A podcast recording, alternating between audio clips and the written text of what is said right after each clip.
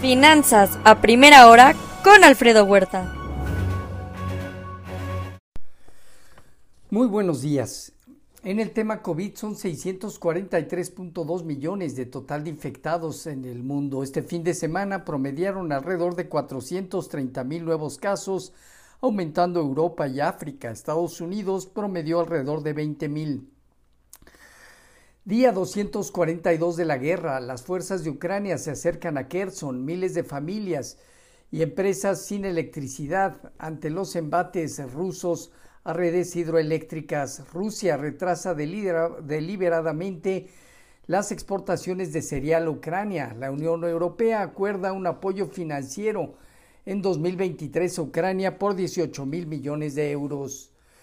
Aliados a Xi Jinping ocupan puestos principales para que el gobierno se dé en un solo hombre que consolide el poder. Gran derrota para, mercados. Inversionistas extranjeros venden carteras aceleradamente. Cae Hong Kong y, y Shanghái. Por otro lado, se dio a conocer el PIB al tercer trimestre de China, que creció al 3.9% anual por debajo del objetivo. Algunos datos a septiembre lograron apoyar un poco, aunque a un ritmo lento. La producción industrial creció al 6.3%, pero las ventas minoristas apenas al 2,5%.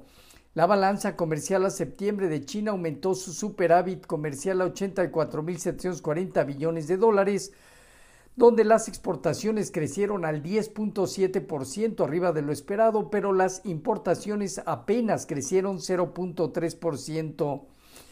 Indicadores de manufactura y servicios preliminares octubre en la zona euro y en Reino Unido aceleraron su caída en octubre, repetimos, dentro de zona de contracción. Alemania en mínimos de 29 meses. Joe Biden apunta a estimular la perforación con un plan para rellenar las reservas petroleras, empresas petroleras escépticas. En mercados, el Banco de Japón hizo una intervención el pasado viernes de al menos 30 mil millones de dólares para apuntalar el yen. Hoy rebota el yen más del 1%, caída en energéticos al iniciar la semana, donde destaca este jueves la decisión de política monetaria del Banco Central Europeo el PIB de, al tercer trimestre inicial, primera estimación de Estados Unidos. En México hoy datos de inflación a la primera quincena de octubre. El bono del Tesoro a 10 años está operando alrededor de 4.18, 3 puntos base abajo. En Asia Pacífico destacó 6.3% la caída de Hong Kong y 2% de China. En Europa los mercados eh, ya se dieron la vuelta y presentan ganancias moderadas, el caso de Italia y el Financial Times de Londres, y arriba del 1% y hasta cerca del 2% Francia, Alemania y España. Credit Suisse pagará 238 millones de euros para resolver una demanda fiscal en Francia. Rishi Sunak anuncia su candidatura para el primer ministro. Los bonos gubernamentales en Reino Unido ganan terreno en medio de una cautela fiscal. Boris Johnson se retira de la contienda. Semana de edición del Banco Central Europeo, donde se espera un aumento de 75 puntos base. En divisas hoy, un índice dólar que presenta una ganancia alrededor del 0.3%. El euro 0.98, abajo, la libra apenas en terreno positivo, arriba de 1.13 y el yen se deprecia 1.2%. En materias primas, el petróleo alrededor del 1% de retroceso.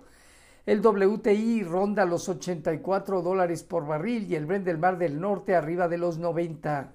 El oro en 1.653 dólares, abajo 0.2%.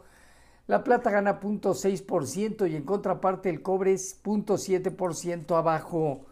El viernes pasado, un viernes positivo de las bolsas en Estados Unidos que llevaron a un balance semanal favorable que rondó sea alrededor del 5%, con una caída del dólar y a pesar de la presión inicial al alza en la curva de bonos del Tesoro, esta curva cerró abajo. Todos los sectores cerraron al alza la jornada. El Dow Jones se parte de los 31.082 unidades en medio de reportes corporativos. 27.500 puntos zona baja, 30.800, 31.500 puntos zona superior. El Nasdaq en 10.859 unidades, 10.500, 10.300 puntos zona baja, 11.150, 11.600 puntos zona superior. Standard Poor's en 3.752 unidades, 3.500 puntos zona baja, 3.850, 3.900 puntos zona superior. El rendimiento del bono a 10 años eh, finalizó cerca de 4.21, 4.22 hoy operando, repetimos, alrededor de 4.18. Respecto a nuestros eh, mercados, tipo de cambio finalizó en 19.93, apreciándose 0.6%, sigue consolidando 19.90, 19.80, zona baja, 20.30, resistencia inmediata. Fondeo diario, papel ornamental y bancario arriba de 9.20, latía 28 días en 9.57. La bolsa en México ganó 1.74%, se ubicó en 47.120 unidades con una operatividad eh, promedio. El principal indicador inicia un proceso de resistencia dentro de un entorno de reportes corporativos. En cuanto a la tasa riesgo país de México en 249 puntos, Bank of America considera que la recesión de Estados Unidos llevará a México a un crecimiento nulo en 2023. Hoy en Estados Unidos, emisión de bonos a tres seis meses, indicadores de manufactura y servicios preliminares octubre. En la semana, precios de vivienda, confianza al consumidor, venta de casas nuevas, PIB preliminar tercer trimestre, bienes durables, ingreso y gasto personal, sentimiento de la Universidad de Michigan, dato final a octubre. En un rato más conoceremos inflación a la primera quincena de octubre.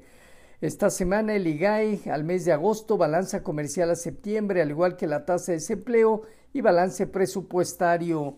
Los eh, futuros eh, venían negativos y se han dado la vuelta de manera moderada alrededor del punto 1 al punto 4%, Nasdaq, Dow Jones, Standard Poor's, tipo de cambio cerca de 19.99 aumentando 0.4%. Así, Finanzas a primera hora con lo más relevante hasta el momento.